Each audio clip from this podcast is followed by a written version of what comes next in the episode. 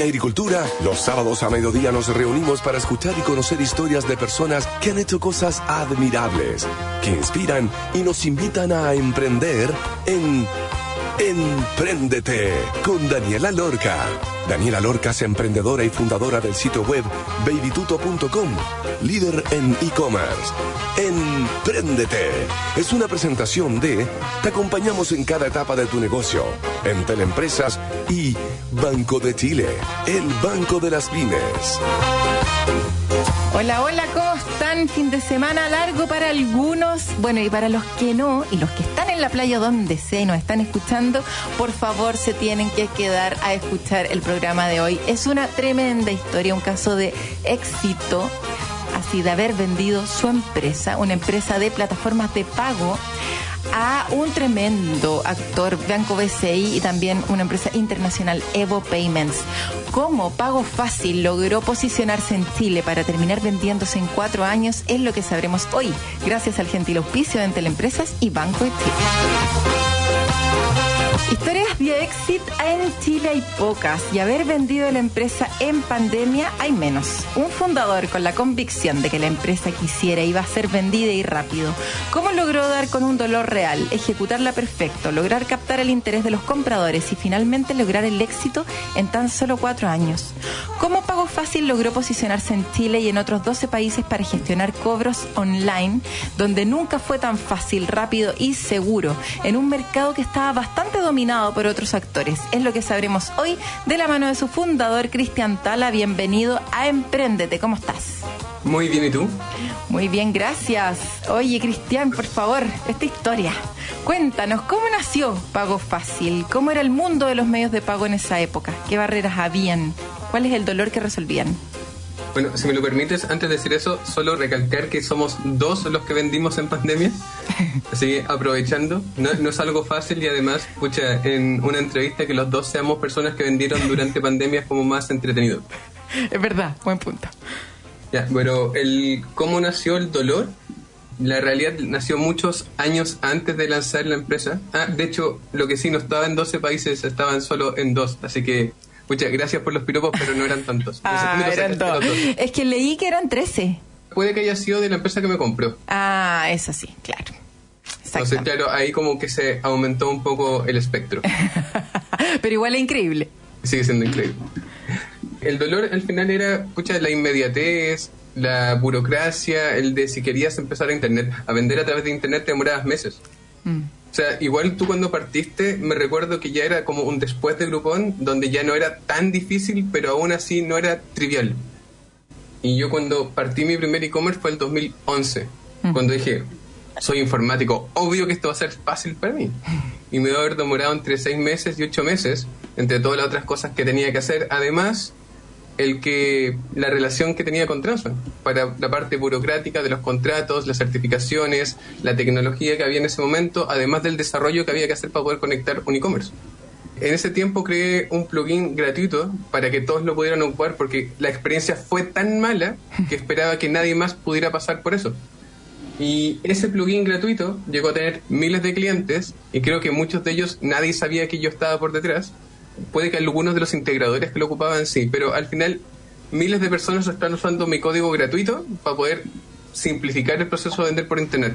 Pero aún así no era trivial, porque aún así te demorabas meses por burocracias de firmar contrato y todo. Entonces, lo que hice tal vez fue disminuir a la mitad el proceso de empezar a vender por internet, pero no solucioné el proceso de vender por internet. Fue mucho después cuando dije, ¿sabes qué? Esta idea la tengo hace harto. Hay un par de casos puntuales que me dieron así como el puntapié para seguir adelante, pero traté, o sea, la gracia de pago fácil nació para solucionar dos problemas. Uno, de que era difícil vender por internet y dos, de que era muy lento poder partir vendiendo por internet. De hecho, cuando era más o menos octubre o noviembre, de repente llegaba gente conmigo y me decía, quiero vender por internet antes de Navidad. Me daba esa como risa triste, no, no, no, sé cómo, yo creo que tiene que tener un nombre de que, pucha, qué lindo, pero está mal, en donde, lo siento, no vas a poder, pero ¿cómo no voy a poder? Quedan como dos, tres meses. Pucha, lamentablemente es así. Y no es algo mío, es algo de cómo funcionan los contratos con que en especial durante el periodo antes de Navidad. Entonces, ¿cómo le puedes decir a alguien, una pyme, un emprendedor, que, disculpa, te quedan tres meses para Navidad, pero no vas a poder vender por Internet? Entonces son varios de esos dolores que siempre me estuvieron dando vueltas y cuando yo tuve la oportunidad de partir la empresa dije, ¿sabes qué? Quiero solucionar estos dos problemas. De ahí empezamos a solucionar otros, pero esa fue la razón de la creación de la empresa en ese momento. ¿Cuándo nació? ahí ya depende de cuándo quieras marcarlo. Te voy a decir los distintos hitos y ahí el que escuche puede decidir cuándo nació. Perfecto. O sea, la idea más o menos cuando yo empecé a ayudar a la gente fue el 2011. La idea de crear esta solución automatizada fue del 2016. Cuando yo empecé a tener clientes piloto fue más o menos noviembre, diciembre de 2016. Cuando levanté plata y creé la empresa fue septiembre, entre septiembre y noviembre de 2017. Perfecto. Y cuando yo volví al país, porque yo estaba en otro país estudiando mi MBA, a darle el 100% de foco a la empresa, fue febrero de 2018. ¿Y vendiste en? Octubre de 2021. No, 2020.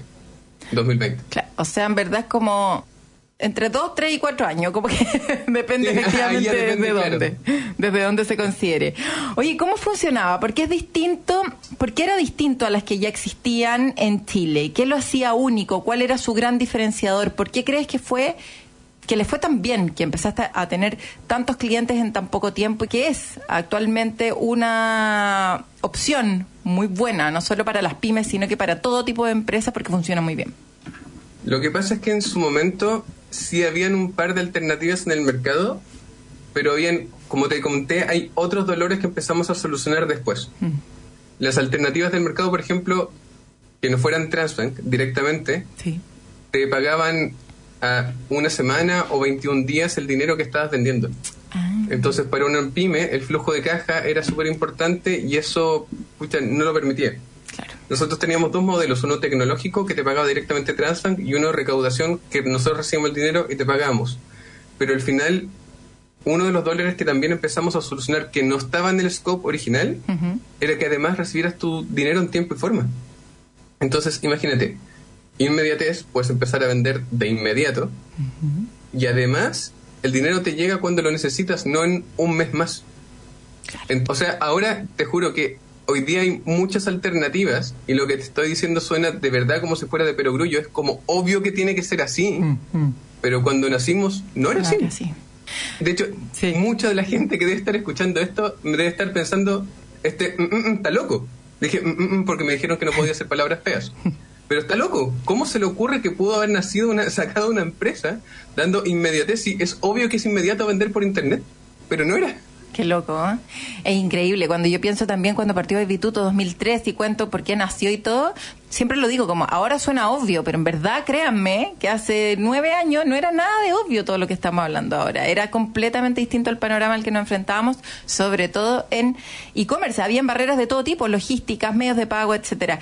Y cómo funciona un poquito más técnicamente para los que nos están escuchando y pueden entender. Igual te conectas a Transbank porque todos los gateways de pago, medios de pago pasan por Transbank igual o no, o ustedes funcionan de manera distinta. ¿Qué es lo que los hace distintos?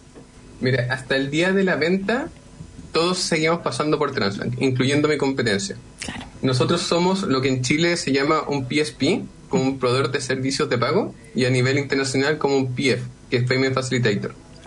Lo que hacemos nosotros es simplificar la conexión a un adquirente, que en este caso era Transbank, a través de mejor tecnología, mejor servicio, mejor soporte, todas esas cosas que son bonitas cuando uno agrega valor a una empresa.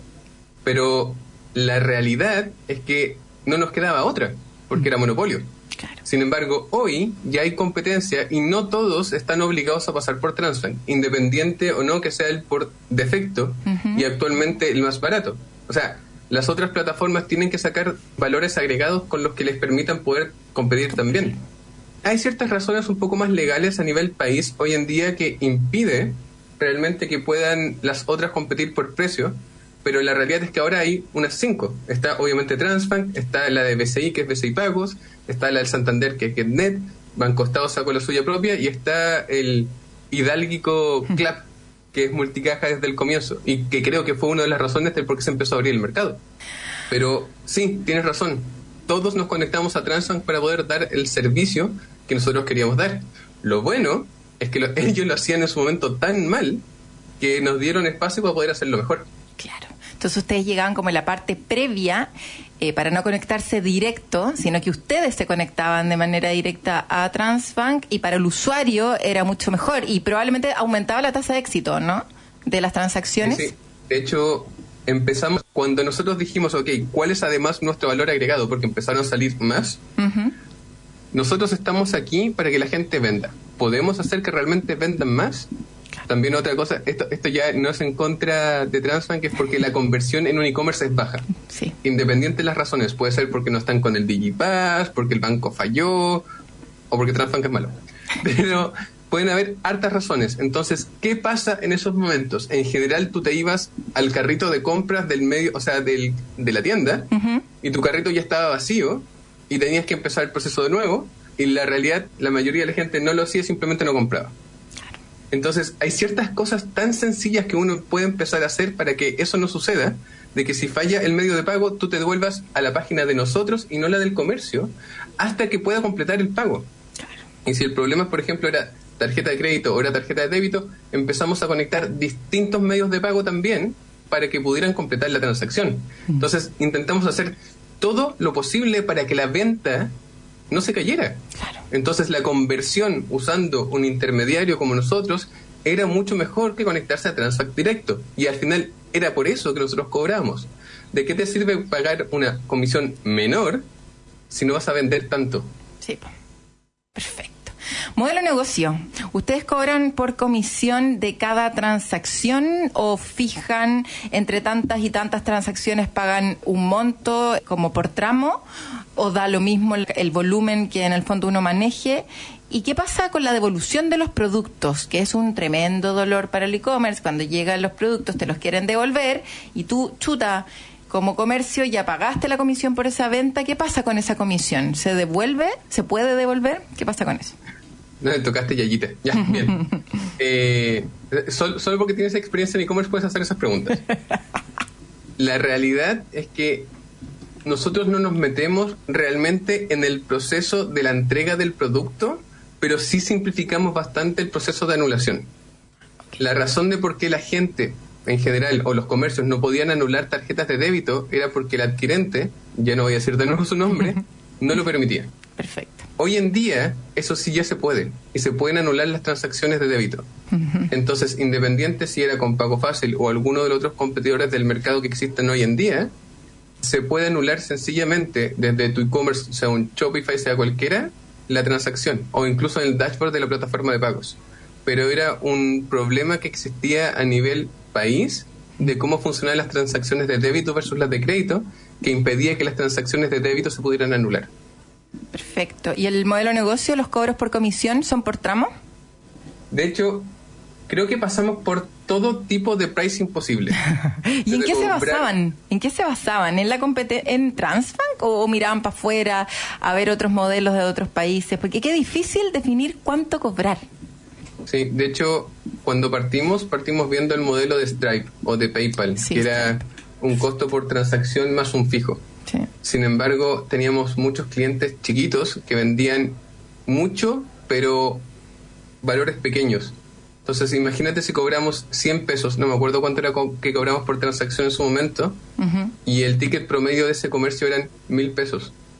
Y le estamos cobrando lo mismo que alguien tenía un ticket promedio de 600 mil pesos.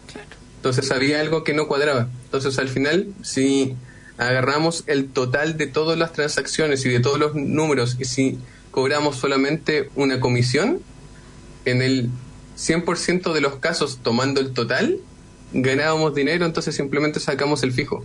No porque ganáramos transacción con una transacción pequeña, sino porque en el total estamos dando valor a todo un ecosistema mucho más grande. Y en total, teóricamente, ganábamos mucho más, manteniendo el teóricamente.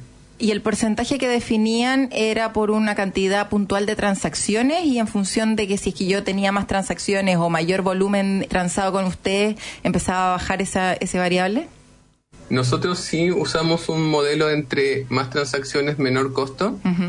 Y cuando la regulación empezó a cambiar, nosotros mantuvimos una comisión alta para personas naturales con el incentivo, entre comillas, de que se volvieran empresas, independiente si era un empresario individual o cosas de ese estilo, porque era una regulación que venía a nivel país y nosotros hicimos muchos cursos de cómo crear tu empresa con empresas en un día, participamos con el gobierno, tratamos de apoyarlos a todos para que esas personas naturales se volvieran empresas. Entonces teníamos cobros separados por persona y empresa y para empresa teníamos cobros diferenciados también por volumen. Perfecto. Muchas barreras al momento de entrar en esa época en donde los medios de pago empezaban a haber pocos PSP, como tú decís. Es difícil porque en el fondo ya no te conectáis directo a, a WebPay, sino que pasan por a través de ustedes.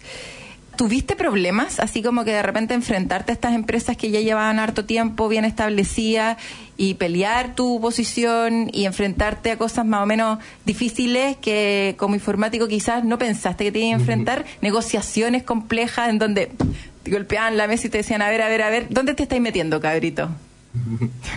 Me pasó más la parte menos romántica, la menos de competencia y menos de barrera de entrada, sino que fue más de quién te metió ficha a ti. Porque tú estás manejando el dinero de gente externa.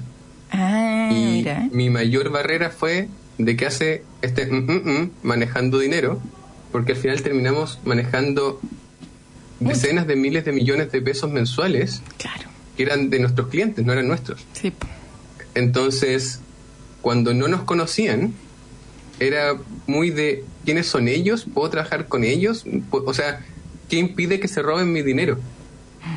Y creo que eso se solucionó solo cuando nosotros levantamos capital y consorcio financiero invirtió en nosotros. Porque al final había un respaldo de una entidad externa, Claro. tradicional, que tiene más de 100 años en el mercado, que decía, pucha, los chicos no se van a robar el dinero. Y eso nos ayudó mucho para que esa barrera de entrada, especialmente con clientes más grandes, fuera como, ¿sabes qué? Sí, le creo, hagamos negocios con ellos. Wow, la confianza, la importancia de la confianza, efectivamente cuando el dinero te llega a ti y es verdad, sí, po, tú lo manejáis, no el comercio directo, increíble. Hoy estamos conversando con Cristian Tala, el fundador de Pago Fácil, con esta tremenda historia de cómo partió, cómo armó el negocio, cómo ha funcionado todo hasta ahora y vamos a ir a escuchar una canción antes de ir al segundo bloque y saber en qué terminó esta historia de éxito. Vamos a escuchar Down Payment ACDC, tremendo tema aquí para Cristian. Y volvemos, pero antes les voy a contar que Entel Empresas te acompaña y entrega los servicios y herramientas digitales para estar contigo en cada etapa de tu negocio.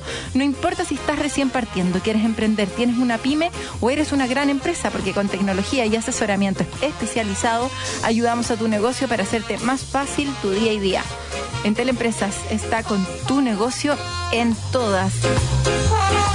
¿Estás abriendo tu empresa? Banco de Chile presenta la nueva cuenta Fan Emprende, tu puerta de entrada al Banco de las Pymes. Una cuenta vista 100% digital, sin requisitos de antigüedad, sin mínimos de ventas y sin costo de mantención. Ábrela y conoce más en bancochile.cl, porque una cosa es ser emprendedor y otra es ser fanático del emprendimiento. Banco de Chile, el Banco de las Pymes.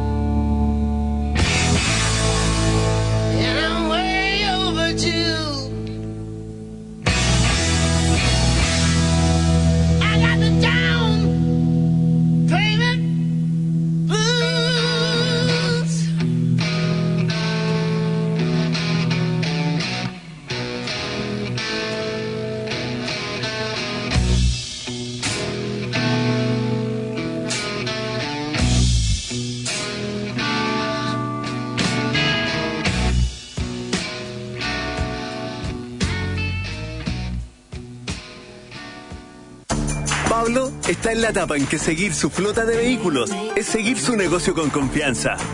Y Javiera sabe que, si se capacita y aprende, su pyme crece. O Daniel, que pasó de una tienda física a una tienda online para llevar y vender sus productos a todo el país y la mantiene abierta las 24 horas. En Entel Empresas te acompañamos y entregamos los servicios y herramientas digitales para estar contigo en cada etapa de tu negocio. Entel Empresas, con tu negocio en todas. Para los insistentes que tocan puertas y que hoy están abriendo su empresa, Banco de Chile presenta la nueva cuenta Fan Emprende. Tu puerta de entrada al Banco de las Pymes. Una cuenta vista 100% digital, sin requisitos de antigüedad, sin mínimo de ventas y sin costo de mantención. Ábrela y conoce más en bancochile.cl. Porque una cosa es ser emprendedor y otra es ser fanático del emprendimiento. Banco de Chile, el Banco de las Pymes. Comienza a rodar la pelota en Qatar. La Copa del Mundo la disfrutamos y por eso te invitamos a vernos en nuestro debut con el Twitch Mundialero. Matías Fuensalida, Pinilla, Guarelo, Manuel de Tesanos, Pancho Sagredo y Caamaño serán protagonistas del nuevo fenómeno de las plataformas streaming. Búscanos y síguenos en Twitch como Agricultura TV. Deportes en Agricultura. Más pasión. Más opinión. En agricultura es Empréndete con Daniela Lorca. Ya estamos de vuelta, entonces estamos conversando con Cristian Tala, el fundador de Pago Fácil. Oye, Cristian, contaba ahí de, de estos clientes grandes que decían, oye, ¿cómo les voy a creer a estos cabros si efectivamente no se van a robar la plata? ¿Quién fue tu primer cliente? ¿Cómo fue el proceso de que tu primer cliente realmente confiara, no solamente que pudiera y manejar tú la plata, sino que también todo. Y después de esto empezar como un boca a boca o fuiste captando, armaste una estrategia comercial de empezar a buscar empresas, buscaste empresas grandes, medianas, pequeñas, ¿por dónde partiste? ¿Cómo te moviste para captar clientes y cuántos llegaste a tener? ¿O cuántos tienen ahora? Yo siempre pensé que mi segmento de mercado iba a ser emprendedores y empresas pequeñas, porque asumí que todo el resto lo tenía solucionado. Ah, mira. Fue solo después que me di cuenta que era un dolor transversal, pero no tenía cómo saberlo, porque yo nunca había trabajado en una empresa pyme grande o una corporación. Al final los dolores eran transversales para todos, pero nosotros empezamos a crear un producto diseñado para startup y pequeña empresa. Después nos dimos cuenta que las pymes tenían los mismos dolores, sin embargo se agregaba uno que era por ejemplo la conciliación. Y la realidad es que ni siquiera nos dimos cuenta nosotros. Empezamos a tener clientes grandes por boca a boca o por redes sociales o por algo. Y yo veía cuánto estaban pagando y decía, ellos están pagando mucho más con nosotros que lo que deben estar pagando con Transbank. Entonces siempre hay así como un trade-off. Es como, ok, le pago un poco más a alguien que me hace toda la vida más sencilla, pero le estaba cobrando mucho. Entonces como que me acerqué a esos clientes, o nos acercamos a ese cliente porque eran con mi equipo en ese momento, y la pregunta fue, oye, cliente, ¿por qué estás usándonos? Y me dice, tú no sabes el caos que es para mí conciliar todas las ventas que yo tengo. Ya, ok, mira, actualmente tengo distintas cuentas bancarias, tengo lo que llega con Transbank, tengo lo que me llega por transferencias bancarias, y además nunca me cuadra nada. Contigo estoy recibiendo todos los medios de pago, independiente me cuesta un poquito más, pero me lo pagas en una, una vez al día y me cuadra perfecto. Entonces, al final, la cantidad de gente que tenían revisando, no sé, voy a inventar, unas 10 cuentas bancarias, tratando de cuadrar todo el día y conciliar semanalmente una vez al mes, era mucho más caro que pagarme una comisión un poco más alta a mí. Ahí nos dimos cuenta que nuestro producto no era solamente para pequeñas empresas, sino que era para todos. Y ahí decidiste cobrar el doble. No, de hecho, incluso hay una cosa que no hemos conversado, pero yo creo que igual a nosotros nos fue bien porque siempre tratamos de ayudar, Mm. independiente nos resultara o no, o si nos creyeran o no que lo estamos intentando. Y cuando nos iba bien, nosotros bajábamos un poco la comisión. Cuando nos empezó a ir bien en pandemia, además en ese momento teníamos un gasto fijo mensual que también sacamos, además de bajar las comisiones. Entonces, como todas estas cosas que nosotros empezamos a hacer, porque, ok, estamos ganando más dinero, el sistema social mundial y demás están en conflicto, y hay un montón de empresas que están partiendo, pucha, bajemos los precios y ayudemos. Y eso también hizo que tuviéramos aún más clientes. Y también nos fuera bien porque empezamos a tener aún más clientes, a pesar de que nos estuvieran pagando menos, el total era mucho más rentable. Claro, Entonces, al final, por Sí. eso creo que a nosotros nos fue bien. Porque sí estamos esperando, intentando, aunque no nos creyeran, de que a todos les fuera bien. Oye, ¿cuántos clientes llegaste a tener antes que te fuera y en el fondo de la empresa? Al momento de la venta, tuvimos alrededor de 6.000 empresas activas. 6.000. Oh, tremendo número igual. 6.000 clientes usando pago fácil. Tremendo logro. Entre medio financiaste esta empresa levantando capital, lo comentaste al principio. Contaste que entró Consorcio. Consorcio entró como en una ronda de ángeles y después lanzaste Brota. Hiciste dos rondas de capital. ¿Cómo financiaste toda esta empresa para mantenerla viva, para poder crecer, eh, para poder contratar, me imagino, a los ingenieros detrás, manteniendo esta plataforma impecable para poder finalmente ser vendida? La realidad es que estuve casi un año solo. Como yo estaba fuera del país, yo estaba estudiando mi MBA. Esto partió, entre comillas, como una prueba de concepto para mi tesis del MBA. Ah, Y fue como, ok, entonces yo hice la página, yo hice la plataforma, yo hice la parte comercial, yo hice el marketing, yo hice todo. Pero cuando me di cuenta que obviamente la empresa no podía escalar así y necesitaba contratar gente, fue que hice mi primer levantamiento de capital. Y lo hice con los chicos de Brote. Y ahí fue cuando levanté en su momento 60 millones de pesos. Que hay gente que dice, oh, eso es mucho dinero. Y hay gente que dice, es muy poco dinero. Tomando en consideración que creo que el promedio del ticket de este año de Brote han sido como mil millones de pesos. increíble. Pero con esos 60 millones de pesos yo pude empezar a pagarme un sueldo bajo pero bueno, pagarme el pasaje para volver a Chile, contratar a la primera persona que trabajó conmigo. Y eso ya fue en febrero del 2018. Entonces con los 60 millones iniciales contraté a la primera persona, empecé a hacer más marketing porque la plataforma ya estaba desarrollada, la había desarrollado yo y empezamos a crecer comercialmente. Y Oye, después contraté a otro ingeniero. Y después contrataste a otro ingeniero. O sea que empezaste, claro, contrataste a otro desarrollador para que no dependiera todo de ti, pero fue lo más importante tu fuerza comercial. Y ahí, ¿cómo lo hiciste? ¿Cuál era el perfil de personas que buscabas? ¿Cómo terminó siendo la estructura del equipo?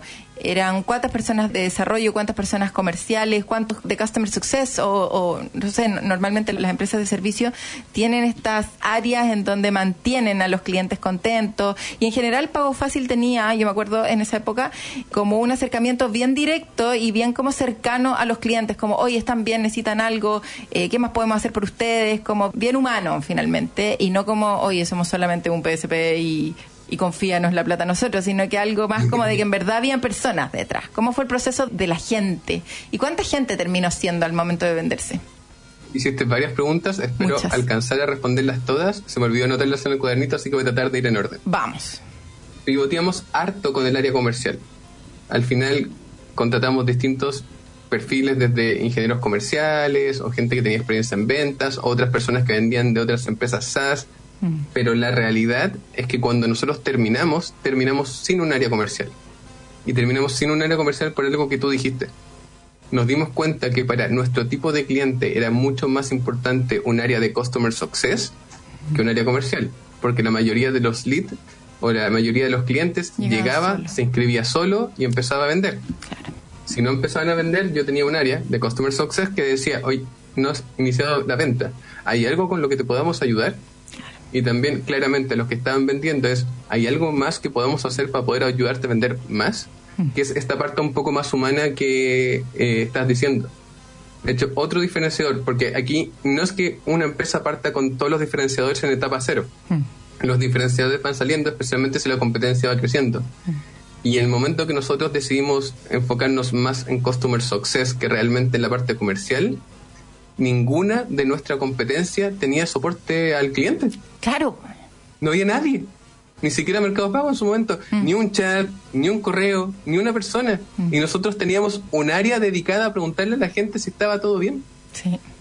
Entonces, Sí. esto me encanta porque al final todo el mundo dice, oye, ¿cómo se te ocurrió hacer el valor agregado? Pero al final, no, si uno no es tan inteligente, No, es cuestión de verme la cara.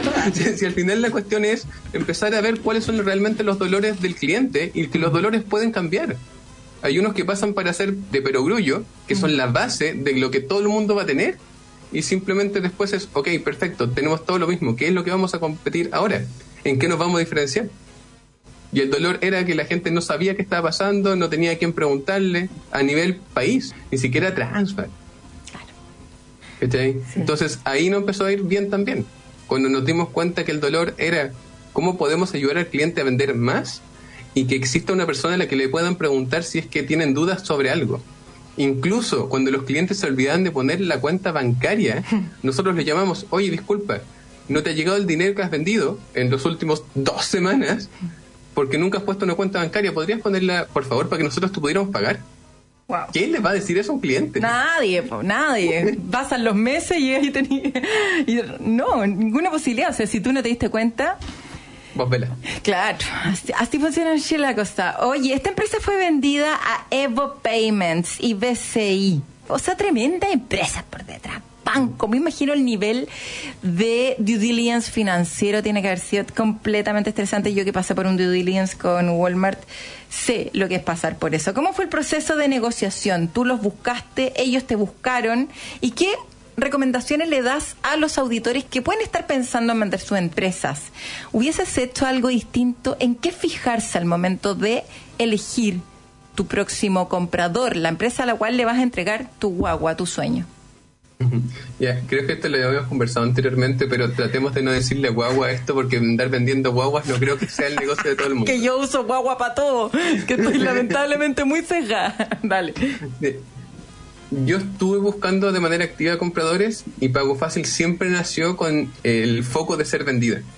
Y cuando tú creas una empresa con el foco de ser vendida, hay ciertas decisiones que tomas desde el inicio que te ayudan bastante para un proceso de due diligence como que estás diciendo tú. Es este proceso en donde te revisan todos los estados financieros, que lo que dices que estás vendiendo exista, que tus clientes realmente sean tus clientes y todo lo que sea legalmente real para que no se vean problemas a futuro cuando exista esta compra. Tomando eso en consideración siempre, de hecho esto me lo recomendó algún profesor del MBA, es always be sexy. Entonces nosotros siempre tratamos de ser sexy para un posible comprador, sexy para un posible inversionista. De hecho, cuando entró Consorcio, Consorcio me pidió un montón de datos también para el due diligence y los teníamos todos. Cuando empezamos a hablar con distintas posibilidades de compradores, nos empezaron a pedir datos y los teníamos todos. Entonces, además estaba certificado PCI Compliance con el mismo estándar de Transbank cuando no era necesario hacerlo. Teníamos los estados financieros auditados cuando nadie nos pedía auditarlos. Entonces, todas esas cosas que realmente dan un nivel de seguridad mayor y que te mantienen el negocio ordenado son un plus al momento de la venta. Sí, total. Entonces, al final no es que ese due diligence haya sido tan terrible como tú crees. Fue terrible igual. pero porque estábamos preparados desde el comienzo. Claro. Y además mi equipo me apoyó mucho con todo ese proceso. Clave. Oye, y en términos de buscar el partner, de decidir, ¿sabes que A ellos se lo vendo. ¿Qué cosas podrías recomendar? ¿Cuáles fueron como los atributos que viste en tus compradores o las cosas por las cuales te terminaron seduciendo, independiente de la cantidad de plata, en el fondo? O sea, un- la plata es un factor, pero hay otras cosas también que están en juego, obviamente, al momento de vender una empresa. ¿Cuáles serían? ¿En qué hay que fijarse? ¿Hubieses hecho algo distinto? Posiblemente sí. De hecho, siempre uno ha hecho algo distinto. Y la realidad es que si bien no es el bebé de uno el que está vendiendo, sigue siendo el legado. Mm. Entonces, yo me fui por la empresa que era Ivo Payments en su momento, porque era la que me decía que lo que tú construiste va a estar disponible para toda Latinoamérica onda en un año. Wow. Independientemente que eso haya pasado o no, Claro. era algo que a mí me llama mucho la atención porque de parte del ego, porque igual hay algo de parte de ego aquí, yo quería que mi plataforma estuviera funcionando para toda Latinoamérica, la que yo creé con mis propias manos, la que creé cuando no tenía ni un peso, iba a sacarla adelante. Eso era muy llamativo. Entonces, por ejemplo, yo tenía ciertos problemas que no sé, no eran solucionados si se lo vendía a las otras empresas. Por ejemplo, que siguiera dependiendo de un solo adquirente que existía en el mercado. Pero Evo con BCI crearon BCI Pagos, que era un nuevo adquirente. Mm. Entonces la posibilidad de crecimiento de la empresa que yo estaba vendiendo después de venderla era enorme. Sin embargo, las otras eran o aceleradores o empresas gringas, las cuales yo seguía dependiendo de que el adquirente de ese momento me siguiera dando servicio. Entonces, en una, yo vendía mi empresa, no el 100%, la otra me compraron el 70%, pero no sabía si ese 30% de diferencia podía seguir existiendo en un futuro. Y esta en particular me prometía llevar mi tecnología a toda Latinoamérica y además me compraba el 100%. Entonces, independientemente no de otros factores como cuánto tiempo te quedas, de cuánto es el no compete y cosas de ese estilo, me llamaba mucho más la atención esta. Y cerraste con ella. Y cerré con ella. Antes de preguntarte próximos pasos, en qué va a estar, vas a estar ahora, si sigues o no trabajando en la empresa, las claves del éxito. Tres. Tres claves del éxito de Pago Fácil. ¿Por qué funcionó? ¿Por qué terminó siendo un modelo de negocio exitoso? ¿Por qué terminó siendo atractiva para un comprador? ¿Por qué se vendió tan rápido? Si lo pudieras resumir en tres cosas, ¿qué serías? ¿Qué recomiendas? Tres cosas son muchas. Bueno, dale Pero- una. Lo que encontré más importante, si son dos, dos. Mira, además de obviamente que la plataforma funcione y le cuadre todos los clientes y que tengan ese nivel de confianza en ti, hoy creo que ya dije un par ahí, es súper importante lo que les dije anteriormente. O sea, si te estás preocupando de que a tu cliente le vaya bien, lo más probable es que a ti también te vaya bien. O sea, no son muchos los que pueden decir, ok, ¿cuál es tu misión? Es yo quiero que mis clientes vendan más. Claro. Incluso si la ve- veían incluso demasiado transaccional en su momento, todas las decisiones internas y externas de contrataciones que nosotros hacíamos de la empresa es esto que vayamos a hacer, ayuda a que nuestros clientes vendan más, sí o no. Entonces participamos del gobierno para la transformación digital de las pymes durante la pandemia, participamos con los bancos para poder ayudar a las pymes, bajamos los costos para que los clientes les fuera bien y los clientes nos recompensaron teniendo más clientes. Entonces boca. me encanta ese círculo virtuoso de, pucha, yo voy a hacer todo lo posible para que a ti te vaya bien, pero tú me prefieres a mí. Oye, ¿seguís adentro de la empresa no? Yo dejé de trabajar ahí en junio y hoy en día me dedico a generar material para que la gente empiece a invertir en startups y para que las startups les vaya bien. Así que cualquier cosa, cristiantala.cl. Eso, cristiantala.cl y en tus redes sociales, ¿dónde te podemos seguir? En Instagram, Cristian Tala Sánchez, en TikTok, Cristian Tala Sánchez, en LinkedIn me buscan por Cristian Tala Sánchez, así que me van a encontrar, no se preocupen. Oye, ¿y pagofácil.cl o .com? De hecho, tenía los dos dominios, no sé si están usando el .com, pero acá en Chile era .cl. Buenísimo, tremenda historia, Cristian. Felicitaciones por haber vendido la empresa, por haber vendido la empresa en pandemia y por toda esta tremenda inspiración finalmente para cuántas personas que de repente dicen, oye, yo partí chiquitito con algo que no sé qué si va a funcionar y todo. Acá tenemos una historia de que sí funcionó, de que se puede partir con casi nada de plata, de que una vez que agarra vuelo se puede hacer crecer el negocio para finalmente eh, darnos uno de los bonitos casos de éxito que tenemos en el país. Un abrazo grande y nos estamos viendo. Muchas gracias, Dani. Chao, chao. Oye, nos vamos al tercer bloque, pero antes les voy a contar que en Entel Empresas te acompaña y entrega los servicios y herramientas digitales para estar contigo en cada etapa de tu negocio. No importa si estás recién partiendo, quieres emprender, tienes una pyme o eres una gran empresa, porque con tecnología y asesoramiento especializado ayudamos a tu negocio para hacerte más fácil tu día y día. Entel Empresas está con tu negocio en todas. ¿Estás abriendo tu empresa? Banco de Chile presenta la nueva cuenta Fan Emprende, tu puerta de entrada al Banco de las Pymes. Una cuenta vista 100% digital, sin requisitos de antigüedad, sin mínimos de ventas y sin costo de mantención. Ábrela y conoce más en bancochile.cl, porque una cosa es ser emprendedor y otra es ser fanático del emprendimiento. Banco de Chile, el banco de las pymes.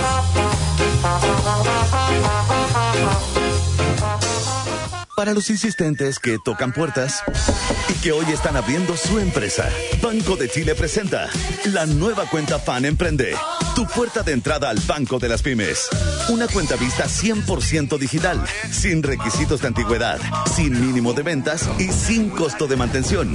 Ábrela y conoce más en bancochile.cl, porque una cosa es ser emprendedor y otra es ser fanático del emprendimiento. Banco de Chile, el Banco de las Pymes. Pablo está en la etapa en que seguir su flota de vehículos es seguir su negocio con confianza. Y Javiera sabe que si se capacita y aprende, su pyme crece. O Daniel, que pasó de una tienda física a una tienda online para llevar y vender sus productos a todo el país y la mantiene abierta las 24 horas. En Entel Empresas te acompañamos y entregamos los servicios y herramientas digitales para estar contigo en cada etapa de tu negocio. Entel Empresas, con tu negocio en todas. En agricultura es Empréndete con Daniela Lorca.